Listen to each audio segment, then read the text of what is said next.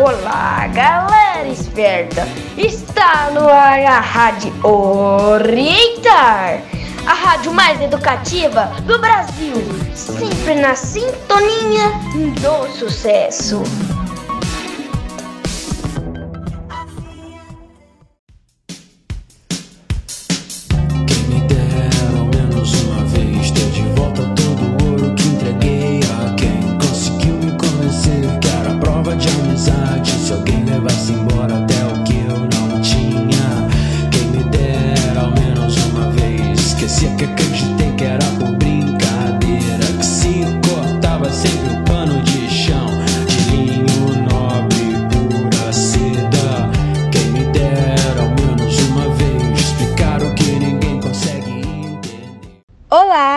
Está começando mais um programa de rádio Orientar Informa, que traz todas as informações importantes para o eu, o outro e o nós. Esta semana, vamos falar de uma comemoração de grande importância para o povo brasileiro. Você sabe de qual comemoração estamos falando? Euzinho aqui, sei sim, mas eu não vou dizer. Darei apenas uma dica. Se liga aí, hein, galerinha é, está relacionado a lutas etnias que vivem no território há milhares de anos, que tiveram as suas culturas desprezadas e desrespeitadas, tanto quanto foram violentados de diversas formas ao longo dos últimos 523 anos. Com certeza você já sabe o tema. Nessa semana, estamos refletindo sobre o Dia Nacional da Luta dos Povos Indígenas do Brasil. Mas antes de abordar o tema, vamos ouvir um pouquinho de música, né? Que é bom demais. Vocês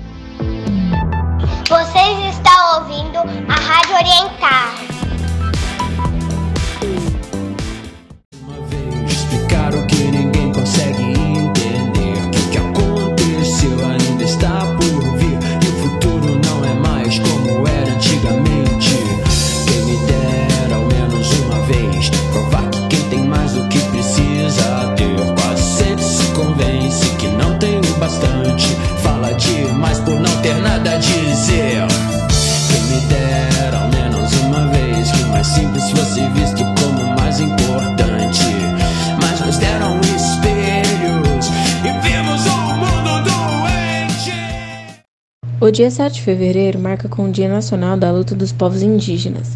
A data relembra o ano de 1756, quando ocorreu o falecimento do nativo Sepete Araju, uma das grandes lideranças indígenas dos sete povos das missões, que liderou uma revolta contra os portugueses e os espanhóis. Em 2023, passados 267 anos depois da morte do indígena, os povos nativos seguem lutando pelo direito à terra, contra a destruição da natureza e pela demarcação.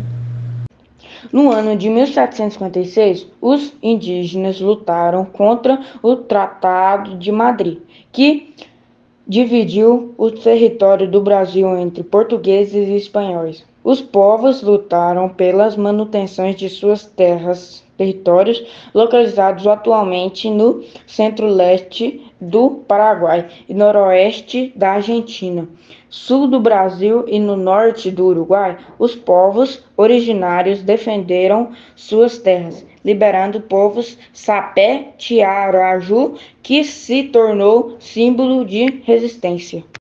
Importante que os ouvintes sempre estejam em mente que as datas comemorativas trazem um marco histórico, ou seja, um grande personagem e ou um acontecimento que fundamenta a data comemorada. Neste caso, temos os dois, o que torna a reflexão a extrema importância para que cada povo brasileiro possa repensar sua responsabilidade social na garantia de direito dos povos indígenas. Isso mesmo, hein, Rafael?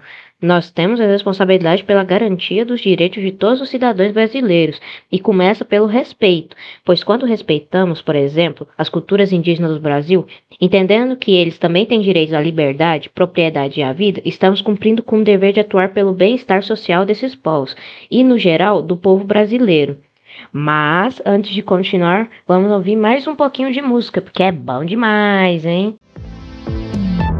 Vocês estão a Rádio Orientar.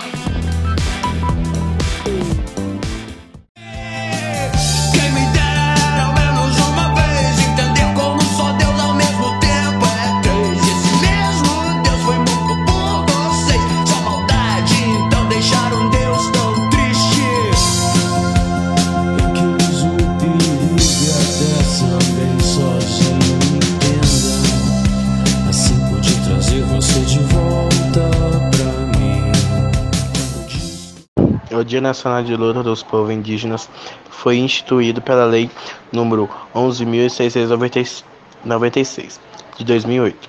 Passados quase 300 anos da morte, da morte de, Cep, de Cepé, a luta pelo direito à terra. O reconhecimento e respeito de suas culturas se intensifica no dia 5 de fevereiro de 2020. O governo federal assinou um projeto de lei que autoriza a mineração e geração de energia elétrica em terras indígenas, o que colocou em risco o direito desses povos de ter a demarcação da terra realizado pelo governo federal, tanto quanto a seguridade das terras já desmarcadas ser alvo de exploração e destruição pela ganância dos grandes capitalistas. Ana Clara, o projeto, apesar de prever veto das comunidades indígenas, no caso de carimbo, apenas previa que eles seriam consultados no caso de exploração energética e que abriu um perigoso precedente para a regulamentação de manutenção dessas atividades. João Vitor, só que no ano de 2023, o novo governo federal já tem atuado para combater as explorações das terras indígenas pelo garimpeiro. Porém, nos últimos seis anos, os grupos indígenas foram atacados violentamente por garimpeiros, manchando mais uma vez a história do nosso país, já que impulsionaram mais um episódio de extermínios dos povos indígenas. O caso mais recente visado na mídia atualmente é dos povos Inomami. E aí, ouvinte da rádio, você sabe o que aconteceu com os povos Inomami? Conta mais para nós, Luiz Eduardo. Gabriela, o ano de 2023 marca a criação do Ministério dos Povos Originários e a condução da Fundação Nacional dos Povos Indígenas, FUNAI, por uma mulher, a ministra Sana Guajajara. Um avanço da, na história do nosso país, porque pela primeira vez temos um ministro que dará razão para demandas indígenas, ou seja, dará uma pasta gerenciada por uma mulher indígena, responsável por garantir os direitos dos povos originários do Brasil.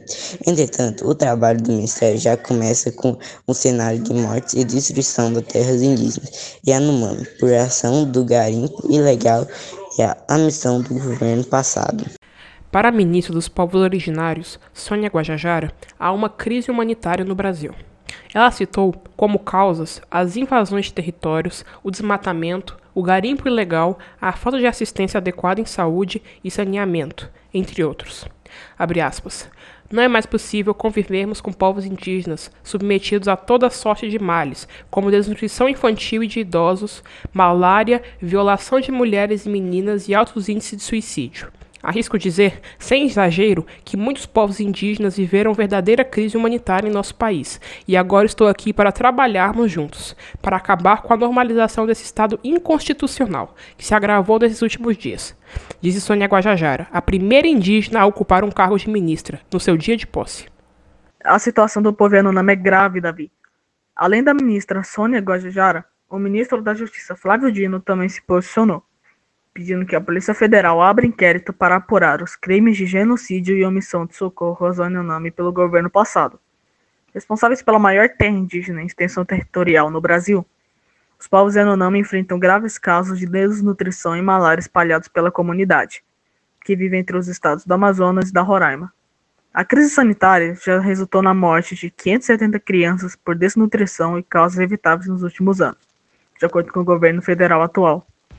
O que ocorre com os Yanomami não é novidade histórica no Brasil. Na verdade, é uma permanência histórica, já que desde a invasão do território realizada pelos portugueses, sobretudo a partir de 1530, os povos originários foram destruídos, causando assim o genocídio de várias culturas indígenas.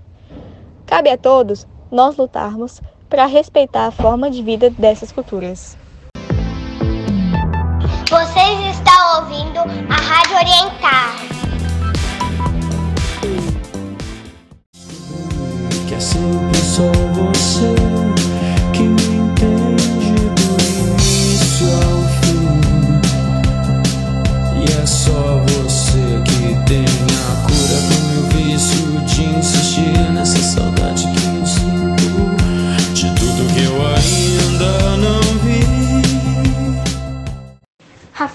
muito importante mencionar que o termo genocídio tem sido usado em relação ao que aconteceu e acontece com os povos indígenas, porque, segundo a FUNAI, a população indígena no Brasil em 1500 equivalia a aproximadamente 3 milhões de habitantes, dos quais cerca de 2 milhões estavam estabelecidos no litoral.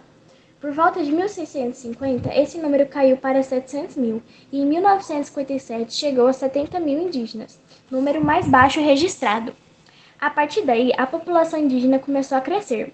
De acordo com o último censo demográfico, realizado em 2010 pelo IBGE, há 896,9 mil indígenas no país, equivalente a 29,9% da população estimada para 1500, quando começou a colonização, conforme apuração do portal humanista da Universidade Federal do Rio Grande do Sul.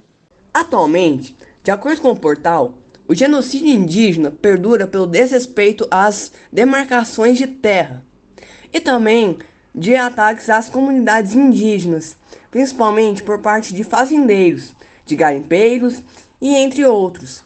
E também pela falta de recursos para lidar com doenças como a Covid-19.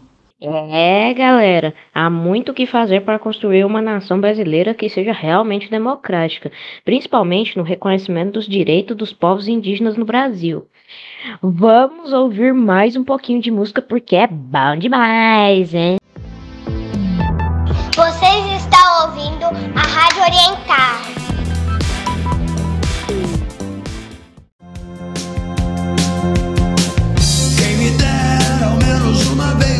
Acreditar por um instante tudo que existe. Acreditar que o mundo é perfeito e que todas as pessoas são felizes.